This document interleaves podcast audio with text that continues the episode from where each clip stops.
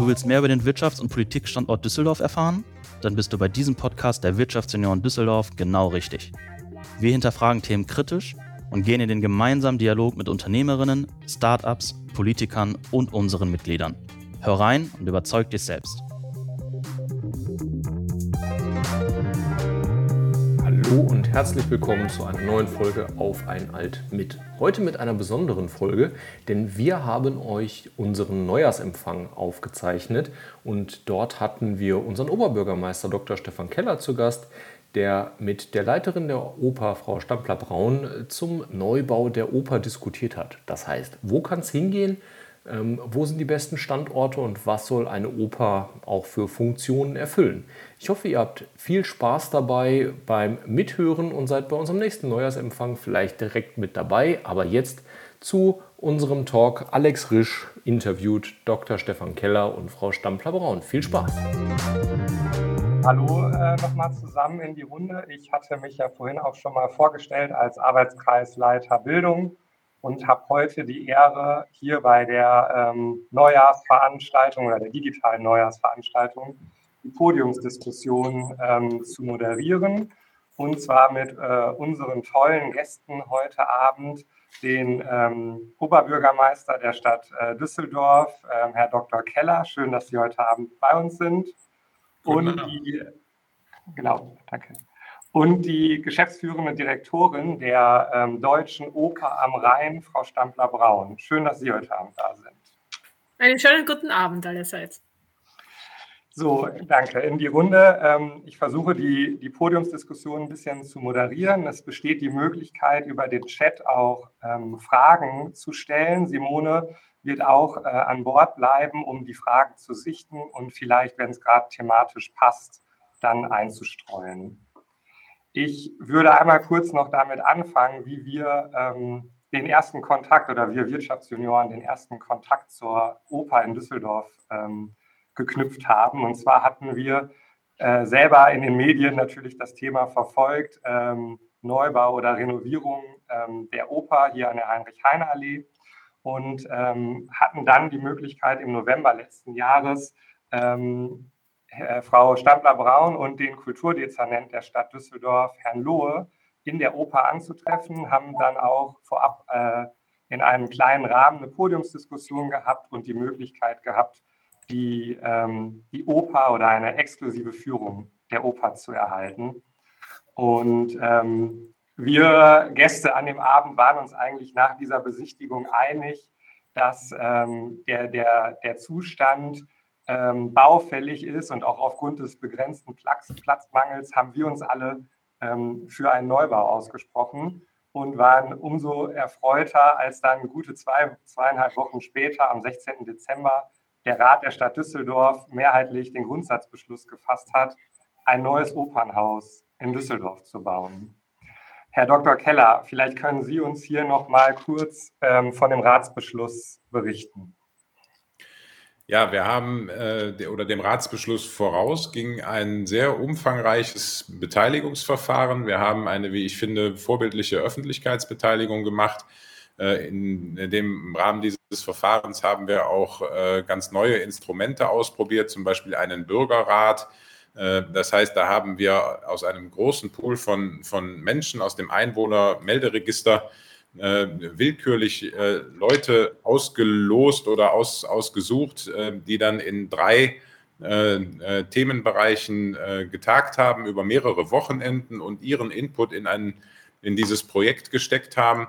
Wir haben Online-Tools gemacht, wir haben Bürgerversammlungen gemacht, teilweise digital, teilweise in Präsenz. Also wir haben sozusagen das ganze Repertoire ähm, der Beteiligung der Düsseldorferinnen und Düsseldorfer gezogen, um möglichst viele Stimmen einzuholen. Und natürlich im Hintergrund und parallel ist in der Verwaltung und mit der Deutschen Oper am Rhein sehr intensiv auch an den fachlichen Themen gearbeitet worden. Und ähm, dann haben wir ähm, insbesondere oder wir haben jetzt dann im Dezember einen Beschluss gefasst, der sehr eindeutig die Frage beantwortet, ob die, das Bestandsgebäude saniert werden soll oder ob wir neu bauen. Ähm, und äh, es gab auch aus der Bürgerbeteiligung ein klares Votum für einen Neubau. vielleicht ähm, hat ein bisschen dazu beigetragen, dass unsere Nachbarstadt im Süden mit der Sanierung eines Opernhauses äh, einen ziemlichen Schiffbruch erlitten hat und äh, gerade große Probleme hat. Ähm, aber wir waren eben auch der Auffassung, dass in diesen alten Bau aus dem späten 19. Jahrhundert ähm, die Anforderungen an ein modernes Opernhaus nicht mehr zu integrieren sein würden. Äh, und wir haben gesagt, wenn wir schon viele hundert Millionen Euro äh, in die Hand nehmen müssen, ähm, um, um die Oper zu ertüchtigen, dann soll es wirklich auch dann nachher ein echtes äh, Highlight werden. Es soll auf dem modernsten Stand der Technik sein. Es soll ein architektonisches Highlight werden. Und es soll vor allen Dingen ein Angebot für möglichst viele Düsseldorferinnen und Düsseldorfer werden. Ähm, das heißt, ein Haus, das nicht nur abends um 19.30 Uhr seine Tore öffnet, sondern ganztägig bespielt wird mit einer Vielzahl von Angeboten. Aber, und das ist, ich weiß, dass Alexandra Stampler-Braun das sehr wichtig ist, aber ich bin da ganz Ihrer Meinung. Es muss in erster Linie natürlich eine, äh, eine Oper von internationalem Rang werden. Und das hat der Rat beschlossen, dass wir dieses Opernhaus neu bauen sollen. Er hat offen gelassen jetzt im Dezember, an welchem Standort. Das ist jetzt die Aufgabe für die nächsten Monate. Ähm, aber es gab eine klare Entscheidung mit einer ganz breiten Mehrheit für einen Neubau. Und das finde ich großartig, dass Düsseldorf sich auch in schwierigen Zeiten dazu bekennt, eine solche Investition auch stemmen zu wollen. Das ist nicht selbstverständlich. Ähm, und mich hat das gefreut, dass auch im Zuge dieser großen Öffentlichkeitsbeteiligung an keiner Stelle eigentlich so eine, so eine Neiddebatte entstanden ist, die man vielleicht hätte erwarten können, so nach dem Motto, äh, warum denn eine Oper? Wir könnten doch auch A, B oder C mit dem Geld machen. Ähm, alle oder die, die breite, breite Mehrheit in Düsseldorf ist sich einig, dass wir eine, eine tolle Oper brauchen, dass das ein Standortfaktor auch für Düsseldorf ist und für die Kulturstadt Düsseldorf was ganz Besonderes werden muss. Super, vielen Dank. Ähm, jetzt haben Sie ja gerade selber gesagt, äh, der über den Standort selbst ist noch nicht entschieden. Ich würde trotzdem gerne einmal auf den Standort zu sprechen kommen. Ähm, ich glaube, es gab einige ähm, ja, Standorte in Düsseldorf, die zur Debatte standen, wo überlegt wurde, ist da Platz für eine Oper? Ich hatte jetzt auch vorab gelesen, es wurde insbesondere auf die Kriterien Zentralität, Verfügbarkeit und technische Machbarkeit ähm, geachtet. Und ähm, aktuell im Rennen sind ja eigentlich noch zwei Standorte. Einmal der aktuelle Standort an der Heinrich-Heine-Allee und einmal ähm, das Gelände des ehemaligen Kaufhofs am Wehrhahn. Könnten Sie uns vielleicht diese beiden Standorte nochmal einordnen nach den Faktoren, was da wichtig ist? Sie oder Frau Stampfer-Braun? Ich glaube, Dr. Keller ist da. Gerne. Ja. okay. Also der, der, der bestehende Standort an der Heinrich-Heine-Allee ist natürlich immer ein Thema. Ne? Das ist, wie ich finde, ein, ein hervorragender Standort für eine Oper. Ähm, wir wollen ja später vielleicht auch noch über den blau-grünen Ring sprechen. Diese städtebauliche Idee der Vernetzung von Kulturinstituten auch mit Grün in der Stadt. Und da würde dieser Standort absolut äh, hervorragend hineinpassen. Ähm, und auch an der, an der Schnittstelle zwischen der Innenstadt und der Altstadt rund um den Grabeplatz, äh, wo wir ja schon Kulturinstitute haben, ähm, mit, mit, mit Kunsthalle und Kunstsammlung wäre das schon ähm, wirklich ein, ein, ein toller Standort. Der ist gut erreichbar, sowohl mit dem ÖPNV als auch mit dem Fahrrad und dem Auto. also da passt eigentlich alles, bis auf den Umstand, dass wir wahrscheinlich für eine hochmoderne Oper mehr Fläche brauchen als bisher. Und äh, mehr Fläche an dieser Stelle wird wahrscheinlich bedeuten, dass wir Teile des Hofgartens angreifen müssen, äh, beziehungsweise dass, dass Bäume gefällt werden müssen und der Hofgarten ein bisschen Fläche hergeben muss. Und äh, diese Entscheidung würden wir uns äh, nicht leicht machen. Und wir wissen, dass in der, in der Stadt, das ist auch völlig in Ordnung so, der Hofgarten äh, wirklich sehr hoch geschätzt wird ähm, und es viele gibt, die sagen, ähm, auch für eine Oper keinen Quadratmeter Hofgarten hergeben. Äh, das heißt, wir haben hier ein Problem mit dem Platz, ähm, von dem wir noch nicht genau wissen, wie wir das gelöst bekommen. Die Alternative, der Standort am Wehrhahn, äh, wäre von der technischen Machbarkeit hervorragend geeignet. Da wäre genug Platz, auch ein modernes Raumprogramm unterzubringen. Ähm, er wäre auch ähm, ein, glaube ich, ein spannender Standort, weil man da an einer Stelle nochmal einen städtebaulichen Impuls setzen könnte, der dieses Quartier äh, in, in, in einer nicht zu erwartenden Art und Weise äh, wirklich nochmal aufwerten könnte. Ähm, also auch das äh, hat viele Vorzüge. Ähm, es, äh, die beiden Standorte unterscheiden sich noch in einem ganz zentralen Punkt. Äh, der eine gehört uns. Die Heinrich-Heine-Allee ist eine städtische Fläche. Das heißt, da können wir sozusagen machen, was wir wollen, was die, das Realisierungsmodell angeht. Äh, bei der Fläche am Kaufhof ist es ja so, dass das der Signa-Gruppe von, von René Benko gehört. Das heißt, wenn wir sagen würden, dass wir dahin wollen, dann wäre das mit an Sicherheit grenzender Wahrscheinlichkeit notwendig, dass wir das in einem PPP-Modell realisieren. Ähm, das kann man gut finden. Ähm, ich äh, bin der Auffassung, dass, dass PPPs auch durchaus viele Vorteile bieten. Aber da gibt es ähnlich wie bei der Frage, können wir den Hofgarten angreifen, gibt es an der Stelle äh, äh, Menschen, die sagen, also kein PPP. Ähm, und manche sagen sogar schon gar nicht mit René Benko, der in der Immobilienbranche ja nun auch einen, einen, einen gewissen Ruf hat. Ähm, ich habe ehrlich gesagt überhaupt keine Zweifel an der Professionalität und der Seriosität seines Unternehmens. Ähm, aber die Grundsatzentscheidung, will man das mit einem privaten Partner realisieren, die müsste dann da ziemlich sicher mit Ja beantwortet werden. Okay, vielen Dank. Hört sich also aktuell noch so an, als gäbe es einige Diskussionspunkte, die Sie mit äh, in den Rat nehmen müssten oder die im Rat besprochen werden müssten. Ähm, jetzt ist der aktuelle Stand, dass eine Entscheidung zum Standort im ersten Quartal gefällt werden soll. Wie ist da der aktuelle Stand? Wann können wir davon ausgehen, dass es da eine finale Entscheidung gibt? Das war eine sehr ehrgeizige Aussage und ähm, ich bin noch nicht so weit zu sagen, das wird knapp, aber ähm, oder das, das schaffen wir nicht, aber es wird knapp. Und wir denken gerade sehr intensiv, äh, äh, wirklich ak sehr aktuell in diesen Tagen darüber nach, ähm, ob, wir das, ähm, ob wir das hinkriegen, wirklich auf einer fundierten Grundlage dem Stadtrat einen konkreten Vorschlag für den Standort A oder B zu machen ähm, oder ob wir nicht doch nochmal auch ein Verfahren aufsetzen, äh, bei dem wir äh, die, das für und wieder nochmal ein wenig ähm, im Wettbewerb beleuchten. Ähm, aber da ähm, das, das ist alles noch nicht so ganz spruchreif. Ähm, es wird im ersten Quartal eine Aussage geben, wie wir da weiter verfahren werden.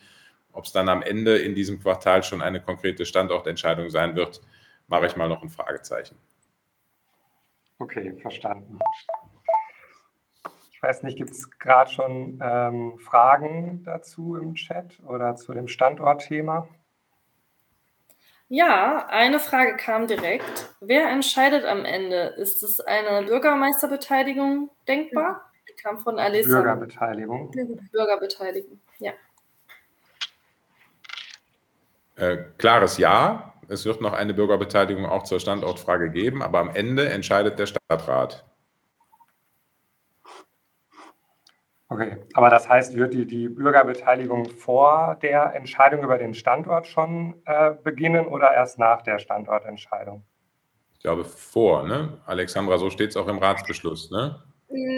Es ist jetzt begleitend zu den nächsten Schritten. Also es ist nicht nur die Standortentscheidung jetzt als nächstes, äh, was ansteht, aber auch noch andere Aspekte, um das Projekt generell auch voranzubringen. Und äh, da haben wir gemerkt, dass wir schon noch mal anknüpfen wollen an viele Aspekte, die letztes Jahr äh, bei der Bürgerbeteiligung angesprochen wurden und wo wir noch vertiefend äh, mit den Bürgerinnen und Bürgern diskutieren wollen. Äh, die Standardentscheidung ist schon meines Erachtens eine große fachliche Entscheidung auch, wo, glaube ich, auch dann im Endeffekt Fakten entscheiden werden. Und ähm, man hier auch vielleicht Fachleuten und, und deren Expertise, die dann auch die Ratsvorlage ähm, ja auch schreiben und, und äh, mit den Inhalten äh, bestücken, dass man hier auch auf diese Expertise ja, vertrauen kann. Und, und was ich jetzt schon auch in den letzten Monaten äh, begleitend auch mitsehen durfte, ist, dass hier alle Ämter der Stadt sehr intensiv an dem Thema arbeiten und mit einem riesen Fachwissen auch daran gehen. Und also es ist oft schwierig, eine Bürgerbeteiligung zu einem Standort zu machen, wenn man eigentlich die technischen Voraussetzungen ja gar nicht als Abstimmung haben kann. Und ähm, deshalb für uns wäre es spannend, dann nochmal in der Bürgerbeteiligung vor allem über die äh, Oper für alle, über die Öffnung äh, mit den Leuten zu reden. Was ist da genau gemeint? Dass wir hier auch nochmal ähm, in Stadtteile gehen, in Düsseldorf mit anderen ähm, Altersgruppen auch reden, äh, also das nochmal breit aufstellen und auch mit Stakeholdern reden, wie zum Beispiel der freien Szene, dass wir hier auch noch intensiver in so Brainstorming äh, Diskussionen gehen, weil ich glaube, das ist auch wichtig, wenn es dann zu einer Definition nochmal, der finalen Definition kommt, was wollen wir und was soll das alles können, dass man hier auch diese äh, Inhalte gut einfließen lassen kann. Also da sehe ich wirklich den Benefit einer Bürgerbeteiligung jetzt in dieser Phase nochmal, wo wir gemerkt haben, wie Herr Dr. Keller gemeint, gesagt hat, die erste Phase war gut, weil wir einfach gemerkt haben, wir haben guten Rückenwind und eine tolle Unterstützung. Ähm, von einer breiten Masse, aber wir wollen da jetzt noch genauer hinhören und vielleicht tiefer einsteigen in manche Themen. Okay, danke. Jetzt haben Sie gerade selbst schon ähm, den Begriff Oper für alle genannt und äh, auch der äh, Oberbürgermeister, Herr Dr. Keller, hatte schon mal ähm, das ein modernes Opernhaus mit großer Strahlkraft ähm, benannt. Können Sie erläutern, wie der Neubau der Oper Einfluss auf die Kultur, auf das Stadtleben, aber auch insbesondere auf den Wirtschaftsstandort Düsseldorf haben kann, mit Hinblick auf die Aussage der Strahlkraft? Ja, wir sehen das als eine Riesenchance, dass man mit einem Kulturgebäude hier Menschen anzieht und ein Magnet wird, also ähm, zu einem lebendigen Ort wird, der auch zu einem ähm, Austausch kommt von sehr verschiedenen äh, Leuten, die auch mal nur vorbeikommen und äh, jetzt nicht unbedingt nur das Gebäude vertreten, betreten, weil sie eine Oper sich anschauen möchten.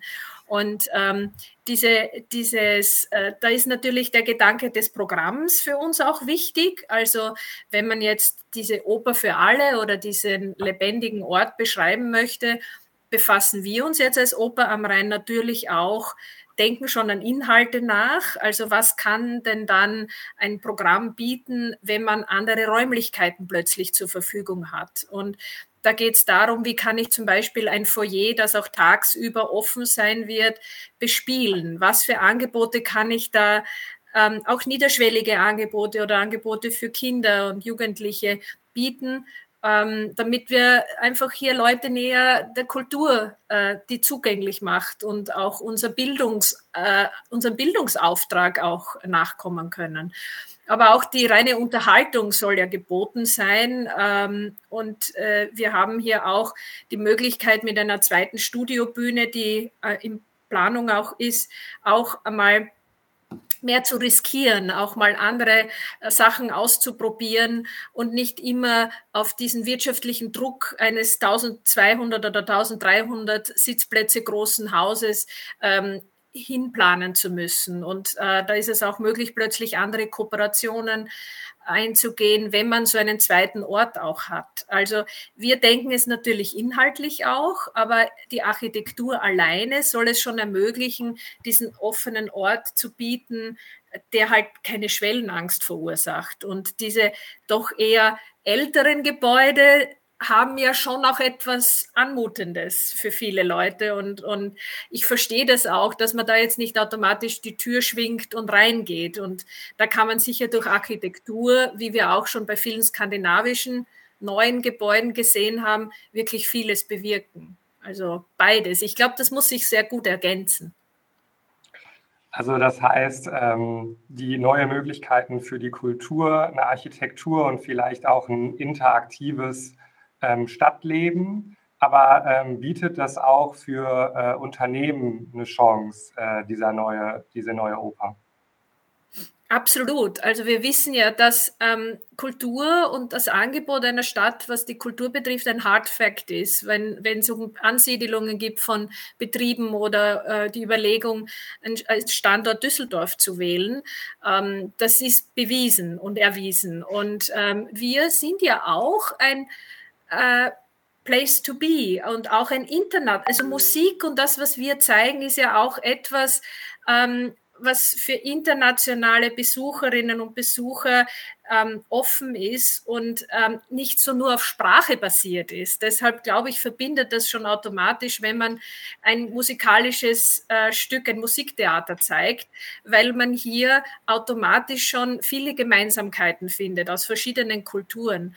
Und wir haben auch jetzt schon ähm, natürlich auch durch unseren Freundeskreis, aber auch durch Empfänge, die wir haben, immer wieder Möglichkeiten, dass äh, Wirtschaftsbetriebe bei uns halt Gäste einladen, ähm, gemeinsam einen Abend verbringen, ähm, ja, ungezwungen etwas gemeinsam macht. Und da, da ist so ein Rahmen, den wir hier bieten können, sicher sehr gut und wichtig. Und man muss auch glaube ich, das mitnehmen, dass wir, als wir auch ähm, für junge Familien und für Kinder auch wichtig sind, um die Fortbildung und Weiterbildung von jungen Kindern. Und das ist gerade für junge Leute, die als Familie in die Stadt kommen, wichtig, dass es hier auch Angebote für die Kinder gibt. Und ähm, da machen wir sehr viel mit unserer jungen Oper. Und äh, das merken wir vor allem auch mit den japanischen Familien hier, die das wirklich auch schätzen, ähm, die zum Beispiel auch ähm, Ballett sehr viel besuchen und so. Also das ist, das ist schon äh, Teil des Lebens hier in Düsseldorf dann. Ich würde das vielleicht noch um eine andere Facette ergänzen, die auch äh, auf dieses Thema äh, der, der Wirtschaft und des Wirtschaftsstandortes einzahlt. Also zum einen ist Kultur generell ein Standortfaktor, ähm, aber wir haben ja in den letzten zwei Jahren ähm, im Zuge der Corona-Pandemie gesehen, dass wir uns wirklich ernsthaft Gedanken machen müssen, ähm, was zukünftig eine Innenstadt noch attraktiv macht. Ne? Also wie wir Frequenz in eine Innenstadt bringen. Ähm, der Einzelhandel hat zu kämpfen und fällt, ich will nicht sagen, er fällt aus als Magnet, aber er verliert an Bedeutung. Äh, und deshalb müssen wir in der Innenstadt Angebote vorhalten, die tatsächlich Menschen anlocken, die Zeit in einer Innenstadt verbringen, die dort einkaufen gehen, die da vielleicht Gastronomie aufsuchen und die Kultur ist ein weiteres Angebot. Das war der Hauptgrund oder einer der Hauptgründe, warum wir gesagt haben, uns ist die Oper äh, in einer zentralen Lage besonders wichtig. Da geht es nicht nur um Erreichbarkeit, also sprich guter ÖPNV-Anschluss und Parkplätze und, und, und, und diese Dinge, äh, sondern eben auch ein zentraler Ort, äh, der die Menschen dazu veranlasst, tatsächlich die Innenstadt aufzusuchen. Und äh, das ist, glaube ich, gerade nach den Erfahrungen der letzten zwei Jahre wichtiger denn je. Und deshalb kam für, das war, wie gesagt, ein Grund, warum Standorte außerhalb der Innenstadt äh, weniger für uns in Frage kamen. Das betrifft beispielsweise auch den Medienhafen. Ähm, ich sehe im Chat ist eine Frage, äh, ob das auch eine Standortoption gewesen ist. Äh, das war eine. Ähm, aber die ist, wie gesagt, zum einen wegen der Zentralität ausgeschieden, zum anderen, weil die Flächen, die da zur Verfügung standen, ähm, ehrlich gesagt auch zu klein gewesen sind. Also das wäre technisch, architektonisch sehr schwierig gewesen, die Oper dort unterzubringen. Und insofern kommt der Medienhafen äh, nicht in Frage. Wir haben insgesamt über 20 Flächen betrachtet, bevor sich das dann auf diese zwei reduziert hat, die jetzt Gegenstand des Ratsbeschlusses gewesen sind. Und diese zwei äh, Standorte sind eben jetzt ja auch aktuell in der Innenstadt. Und das heißt, wir haben jetzt gehört, eine neue Oper kann das Stadtleben attraktiver machen oder auch gerade die Innenstädte wieder beleb belebender machen. Meine Frage wäre jetzt noch, äh, Sie hatten ja auch eingangs gesagt, der Neubau der Oper kostet natürlich ein paar Millionen. Um äh, genau zu sein, äh, knapp 720 Millionen habe ich jetzt als letzte Zahl gehört.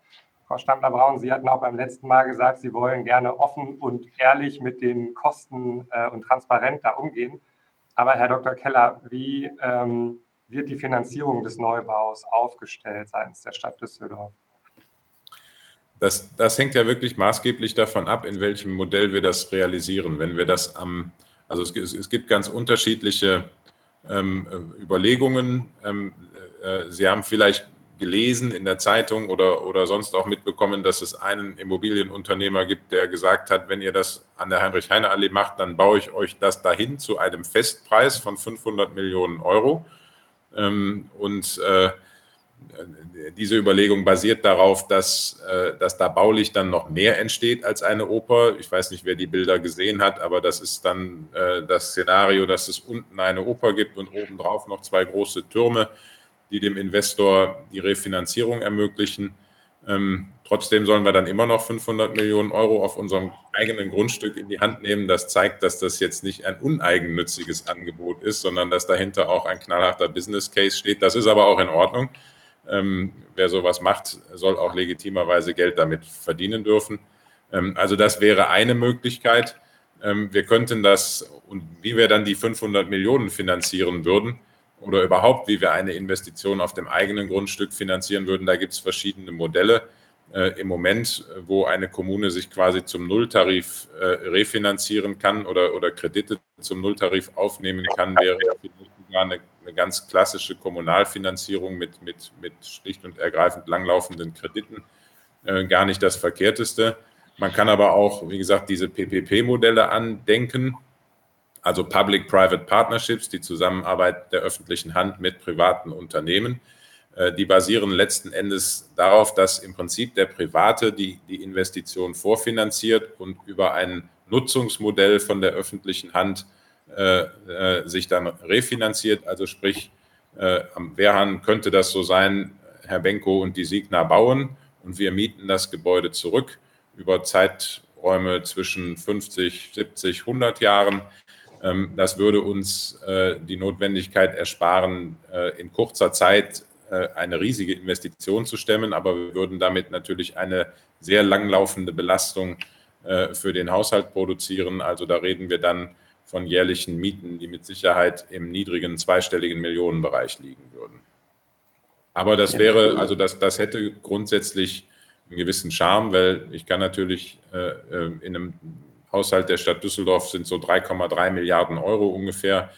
Da kriege ich natürlich eine Miete von 15 Millionen äh, zunächst mal besser untergebracht, als, äh, als dass ich in kurzer Zeit wirklich 700 Millionen irgendwo finanzieren muss.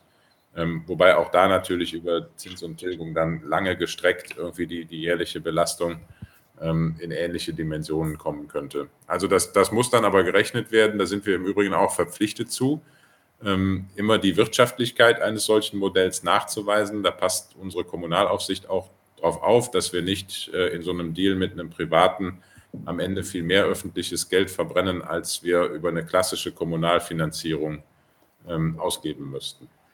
Aber das heißt, ich höre auch raus, die Finanzierung ist auch noch ein bisschen davon abhängig, welcher Standort es am Ende wird, wem das Grundstück schon gehört und welcher Bauträger da vielleicht auch noch mitwirkt.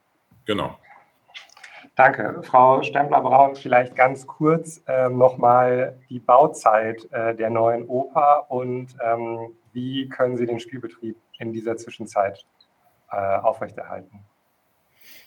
Ja, das wird sich für uns sehr unterschiedlich darstellen, je nach Standortentscheidung natürlich. Also wenn ähm, die äh, der Beschluss gefällt werden würde, dass man am Hofgarten baut, dann müsste dieser, dieses Bestandshaus, was es jetzt gibt, auch übrigens, wenn ich in den Chat schaue, inklusive Keller- und Lagerflächen, alles komplett abgerissen werden, weil äh, dieses Gebäude dann anders gesetzt werden müsste und auch ähm, anders konfiguriert wäre. Also man könnte jetzt von dem alten Bestand äh, gar nichts verwenden und man müsste ausziehen. Also man müsste alles, was da jetzt stattfindet und alle Arbeitsplätze, die, da, die es da gibt, also von unseren über 500 Mitarbeiterinnen und Mitarbeitern auslagern. Wir haben hier schon Ideen dazu. Ähm, man müsste natürlich eine Spielstätte schaffen, also ein Interim. Man müsste Werkstätten schaffen und man müsste externe Lagerflächen wo schaffen. Also das alles noch irgendwo hinpacken. Ich würde mal schätzen, das dauert dann sicher sieben, ich glaube jetzt inzwischen sogar neun Jahre, diese Phase, bis man dann in ein neues Haus am Hofgarten einziehen könnte. Ähm, wenn man jetzt aber am Wehrhahn bauen würde, dann könnte man bis zum, sage ich mal, bitteren Ende äh, im alten Haus bleiben. Dieses alte Haus, und da gibt es jetzt auch schon Untersuchungen, was müsste noch not halber in das Haus investiert werden, dass es noch am Leben erhalten werden kann. Also dass wir jetzt keine Havarien haben, dass wir keine Stillstände haben, dass die Technik weiter funktioniert.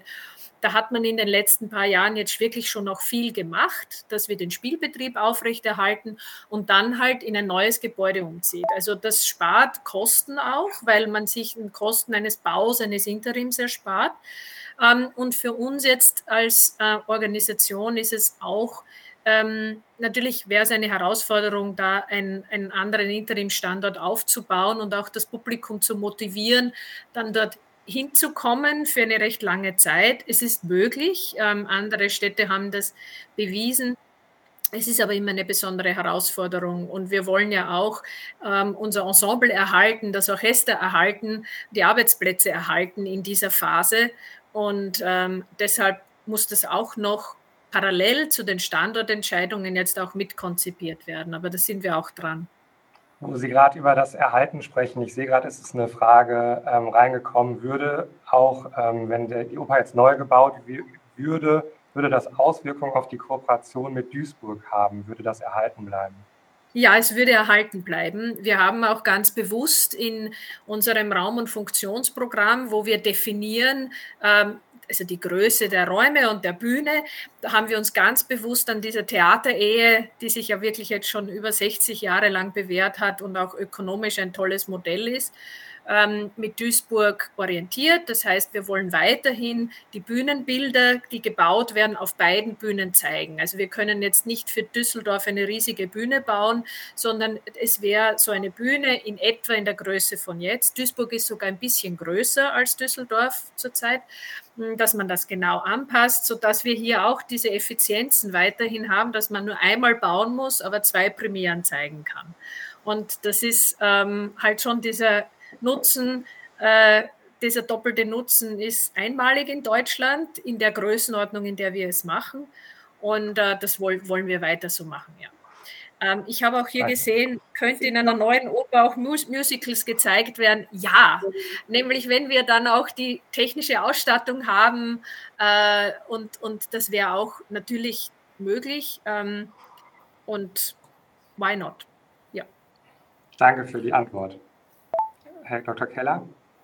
Ja, ich glaube, man darf sich das dann nicht als einen Musical Dome vorstellen, wie den, den beispielsweise in, in, Köln gibt oder im Hamburger Hafen, wo dann über viele, viele Jahre das, die gleiche Show geboten wird. Aber das ist schon auch Teil dieses, dieses Anspruches einer Oper für alle, dass man das Programm diversifiziert, dass man eben irgendwie Musik, Theater, Oper und Musiktheater nicht nur für die oberen 10.000 anbietet, sondern auch einem breiten Publikum zugänglich macht.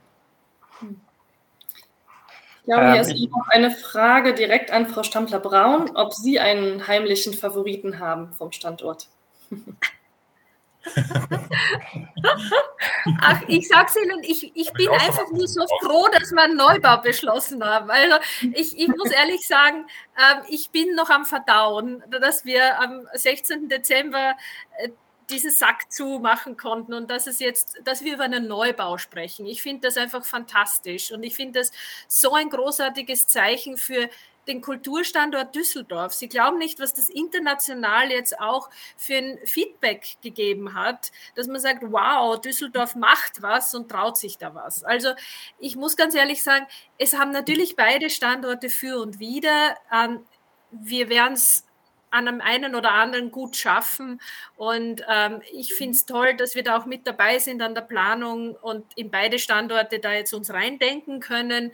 Und ich, ich habe jetzt keinen Favoriten, nein. Danke.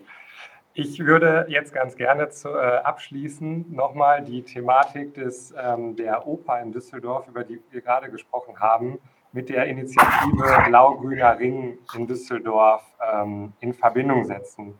Herr Dr. Keller, vielleicht können Sie uns oder der, der, den Zuhörern auch einmal berichten, um was es sich bei dem Blau-Grünen Ring genau handelt.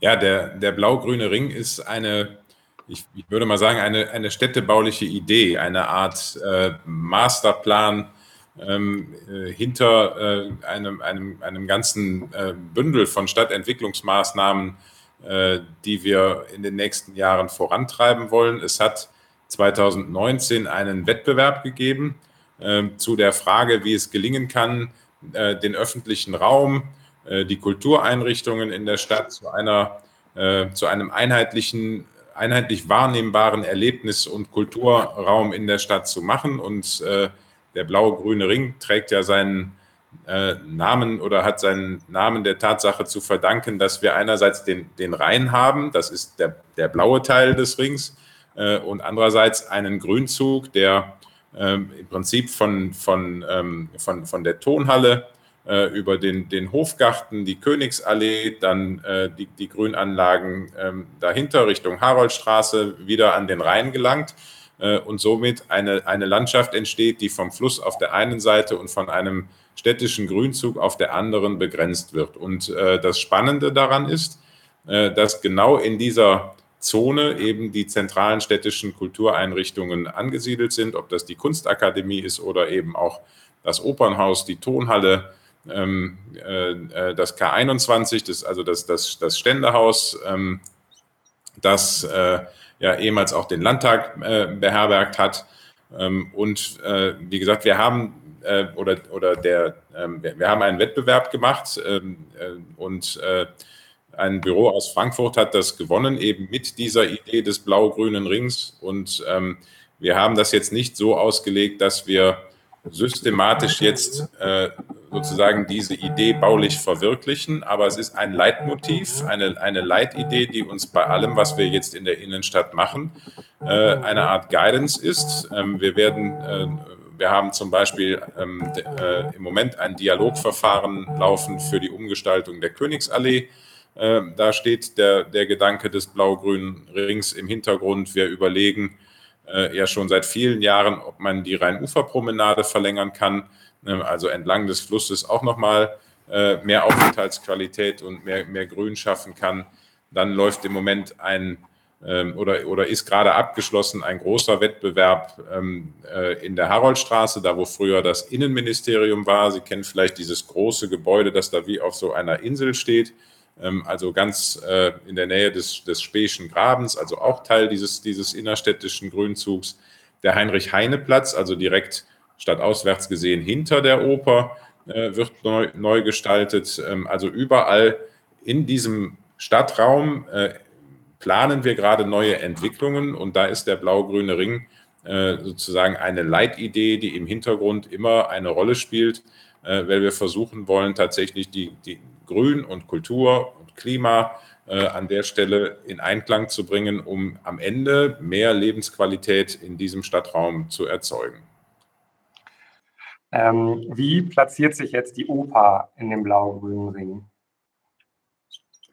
Also die wäre natürlich an dem, an dem Standort Heinrich-Heine-Allee, wäre das eine absolute Perle im Rahmen dieses blau-grünen Rings.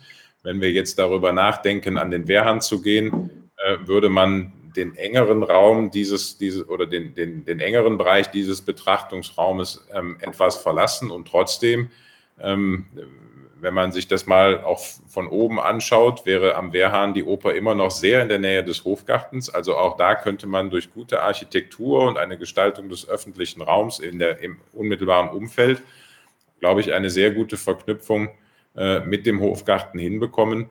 Ähm, also das wäre kein, kein Widerspruch, auch wenn man ganz klar sagen muss, wenn man diese Idee äh, äh, ernst nimmt, dann wäre die Heinrich-Heine-Allee schon der Standort, der auf diese Idee mehr einzahlt als der Wehrhahn. Ähm, diese Idee ernst nimmt, das heißt, wie wahrscheinlich oder wie realistisch sind die Entwürfe, die man von dem blau-grünen Ring jetzt sehen kann?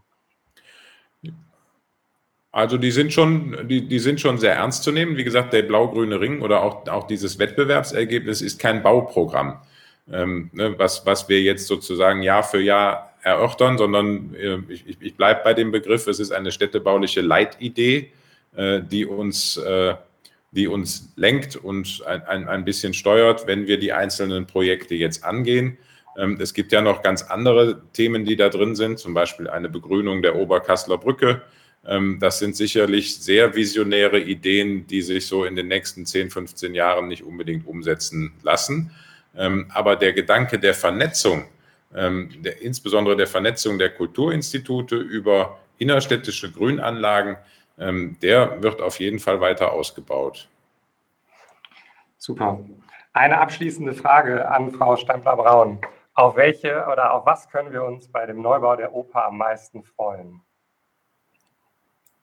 Hm. Auf die Rooftop-Bar. Nein, das sage ich jetzt nicht. um, um, Sie haben schon Gäste, ach, wir kommen gerne. und zwar nach einer Vorstellung. Also das muss dazu passen, ja. Also man da, man, man geht dann nach einer Vorstellung noch auf ein, auf ein Gläschen. Also ich glaube einfach, es würde mich so freuen, wenn das, wenn das so ein Haus ist, wo man sich einfach begegnet, wo man, das, das merken wir, dass es jetzt gerade auch nach Corona wieder so dringend ist, dass wir uns alle sehen, dass wir uns alle treffen, gemeinsame Erlebnisse haben. Und, und diese, diese Offenheit des Hauses soll das dann schon so wie ein Magnet sein. Also ich glaube, ähm, auf das werden wir uns freuen und das wird in den nächsten Jahren immer verstärkter, glaube ich, dass die Leute das Bedürfnis haben, was live zu erleben, ähm, gut zu sehen, gut zu hören und einfach eintauchen in so ein Live-Erlebnis, was man ja nicht ersetzen kann durch einen Bildschirm. Und, äh, und dann, wie gesagt, nachher noch auf den Plauschall gehen, das, das wäre so mein Traum, ja. Hm? Wir freuen uns schon drauf.